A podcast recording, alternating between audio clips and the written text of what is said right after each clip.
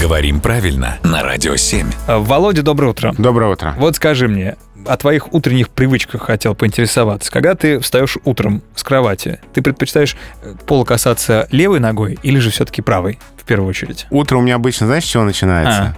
Что мне один семилетний мальчик говорит в ухо, папа, давай почитаем про умную собачку Соню. Так. И я уже не очень понимаю, какой Вообще ногой. ни с какой ноги ты вставать особо не Да, хочешь. да. Очевидно. Ты знаешь, я думаю, эта история со многими, кто встает с утра, со многими, кого будет дети с утра, ноги не различаются вообще, Абсолютно, правая, да. левая.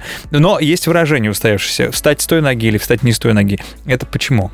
А вот как ты думаешь, не та нога это какая? Я не знаю, мне кажется, эм, но если ты правша, не та, это левая. Правильно. А если ты левша, не та, Не, а это в правая. любом случае левая. Почему? Это связано с представлениями древних о том, как устроен мир. Ага. А, и в древности считалось, что левая сторона — это темные силы, У, а правая сторона — это светлые силы. так. Поэтому если ты встал не с той ноги, то есть с левой ноги, то, соответственно, ты весь день в дурном настроении, потому что ты как-то уже с темными силами пообщаться успел. Тебя на костры инквизиции можно сразу В общем, отправлять. да, да. Ну хорошо, что мы живем чуть более прогрессивное время И сейчас. нам можно с любой ноги вставать.